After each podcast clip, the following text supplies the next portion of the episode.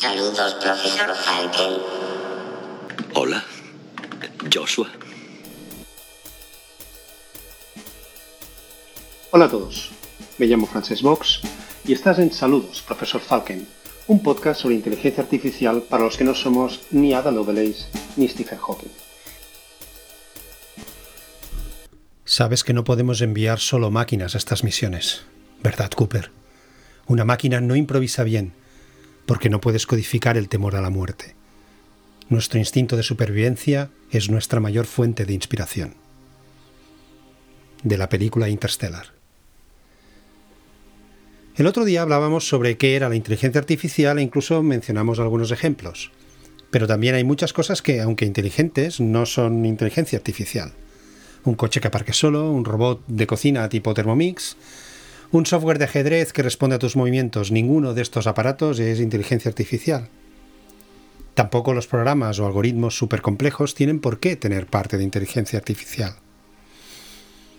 El concepto de inteligencia artificial está ligado a la capacidad de la máquina o el algoritmo para aprender sobre la marcha y sacar sus propias conclusiones sin que alguien haya codificado esas respuestas previamente. Por ejemplo, lo que dije la semana pasada sobre el algoritmo de Netflix que nos sugiere películas, si simplemente fuera un algoritmo que cuenta las películas de ciencia ficción, por ejemplo, que vemos, y se limita a ofrecernos películas del mismo género porque es el que más vemos, no tendría que ser parte de una estrategia de inteligencia artificial. Podría ser un simple programa que cuenta películas, mira el género que más coincidencias tiene y propone al azar una película del mismo género que no hayamos visto antes. Ahí el algoritmo, el programa no aprende nada, simplemente cuenta, mira eh, otra película y nos la propone.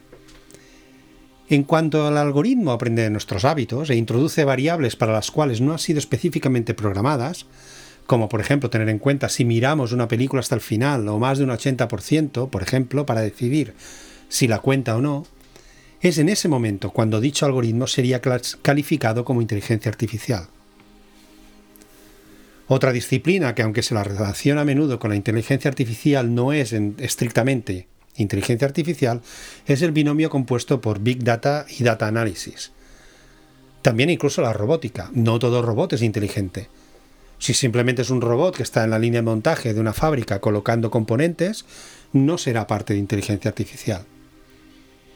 En cuanto al Big Data y Data Analysis, son las disciplinas mediante las cuales a través de un lenguajes de programación como Python o R procesamos ingentes cantidades de datos para distinguir tendencias o para analizar esos datos con softwares tipo Power BI, que nos permite hacer una minería de datos y presentar uh, las conclusiones en gráficos. Pero sigue sin tener por qué ser inteligencia artificial. Eso sí, si ese análisis de datos, eh, ese big data, lo usamos para alimentar un sistema de reconocimiento facial, entonces sí, todo el proyecto será un proyecto de inteligencia artificial. Básicamente es más fácil enumerar las disciplinas que definen los proyectos de inteligencia artificial que decir que no es inteligencia artificial. Todo que no cumple esto no lo es. Si un proyecto entra en estas categorías, entonces sí que es un proyecto de inteligencia artificial. La primera categoría sería la del machine learning o aprendizaje automático. Esta es la parte que se encarga de que los ordenadores, algoritmos o robots realicen acciones sin necesidad de una programación específica y explícita, es decir, sin que nadie haya programado previamente las respuestas o conclusiones. A los algoritmos se les proporcionan datos y estos los usan para hacer predicciones o guiar decisiones. Es capaz de reconocer patrones en datos y hacer predicciones basadas en estos patrones. Por ejemplo, si escribimos una palabra en la barra de búsqueda del Google, este nos sugerirá posibles concordancias. Si cada semana escribiéramos la misma palabra, a medida que pase el tiempo, los resultados cambiarán basándose en lo que hayamos estado buscando la semana anterior, o desde el principio de que hubiéramos empezado a usar el navegador, es decir, el buscador de Google, sin que nadie haya programado nada, aprende de nuestras búsquedas, de nuestros hábitos y cambia sus resultados.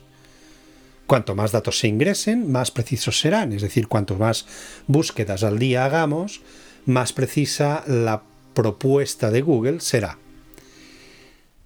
Cuando el aprendizaje automático se combina con otra capacidad de inteligencia artificial, como el reconocimiento de voz, terminamos con asistentes digitales como Alexa y Siri.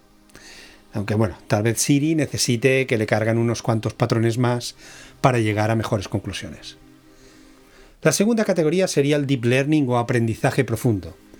Es una técnica de machine learning, digamos el siguiente nivel, que utiliza redes neuronales, ya hablaremos un día de ellas, para realizar tareas de clasificación, como clasificar una imagen de un gato, de un perro o de personas, por ejemplo.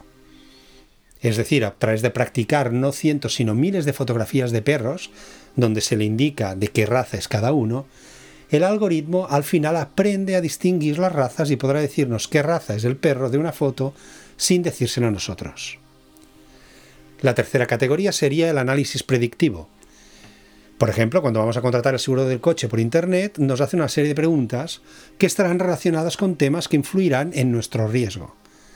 Detrás de estas preguntas se encuentra un modelo predictivo que informa sobre la probabilidad de que ocurra un accidente, por ejemplo, basándose en la edad, dónde vivimos, qué género tenemos, la cilindrada del coche, etc. Por tanto, el análisis predictivo usa un número de variables, ingresos, código postal, edad, etc., combinadas con resultados, por ejemplo, bueno o mal conductor, para generar un modelo que proporcione una puntuación, o sea, un número entre 0 y 1, que representará la probabilidad de un evento, por ejemplo, que tengamos un accidente. La última categoría de inteligencia artificial, alguna gente la llama categoría general, es la que aún no existe y se refiere a la posibilidad de que las máquinas desarrollen algo muy parecido a una conciencia humana que se traduzca en la toma de decisiones autónomas. Pero creo que aún estamos bastante lejos de alcanzar esta categoría. Así pues, así pues, por muy inteligente que nos parezca un proceso, máquina o algoritmo, si no es capaz de aprender por sí mismo, en principio no es inteligencia artificial. Aunque tampoco quiero aquí sentar cátedra y que luego me salgan haters por todas partes o cabrear a Skynet antes de tiempo. Pero bueno, la inteligencia artificial está todavía en sus fases iniciales, aunque no lo parezca, por lo que su definición y capacidades continúan evolucionando. Como final de cada episodio me gustaría dar un repaso a las noticias relacionadas con la inteligencia artificial que hayamos visto durante la semana. Normalmente siempre hay algo, así que no creo que me quede sin material. Esta semana la noticia más próxima, en mi caso en sentido espiritual y no físico, ha sido el lanzamiento de la Anchaneta, el primer nanosatélite catalán, lanzado al espacio exterior después de un intento fallido debido a problemas técnicos de última hora. Como siempre, la culpa será del informático. Este nanosatélite, del tamaño de una caja de zapatos, aunque no sabemos de qué número, fue lanzado con la ayuda del cohete Soyuz 2, junto a más de 30 satélites más. El Anchaneta orbitará alrededor de la Tierra durante los próximos 3 o 4 años a 500 kilómetros de distancia, en lugar a los, de a los más de 30.000 kilómetros a los que orbitan sus hermanos mayores. El objetivo es recopilar información meteorológica y geográfica, aunque su principal cometido será el de conectar servicios de telecomunicaciones para el Internet de las Cosas y de aquí que lo ligue con este podcast. Esto sucederá a partir del 2022 y así ofrecerá conectividad en partes del territorio con difícil acceso o sin cobertura por métodos terrestres convencionales. Básicamente servirá para dar cobertura a la tecnología 5G. Y ya como apunte cultural final, ¿qué narices quiere decir esto de Anchaneta? Pues los vascos levantan piedras y aquí en Cataluña levantamos torres humanas o castells desde hace más de 200 años. Son construcciones humanas donde nos subimos unos encima de otros y el niño o niña que corona la construcción, que puede ser de hasta 10 pisos de altura, se le llama enchaneta, aunque dependiendo de la zona de Cataluña tiene otros nombres. Y así como él o la enchaneta corona el castell, el nanosatélite corona el cielo. Bueno, eso y que el nombre original del aparatito es 3B5GSAT, y obviamente enchaneta es más sencillo. Por si alguien tiene curiosidad, os dejo un par de links en las notas del episodio sobre los castells. Y hasta aquí el episodio de esta semana. No olvidéis de comentar y valorar el podcast en la aplicación de Apple Podcast, porque esto es lo que me dice que no estoy hablando solo y que hay alguien al otro lado. Nada más, nos oímos la próxima semana donde hablaremos de 10 aplicaciones de inteligencia artificial que ya son una realidad. Y sobre todo, no os olvidéis de ser felices, algo que los robots no pueden hacer por mucha inteligencia que tengan, al menos de momento.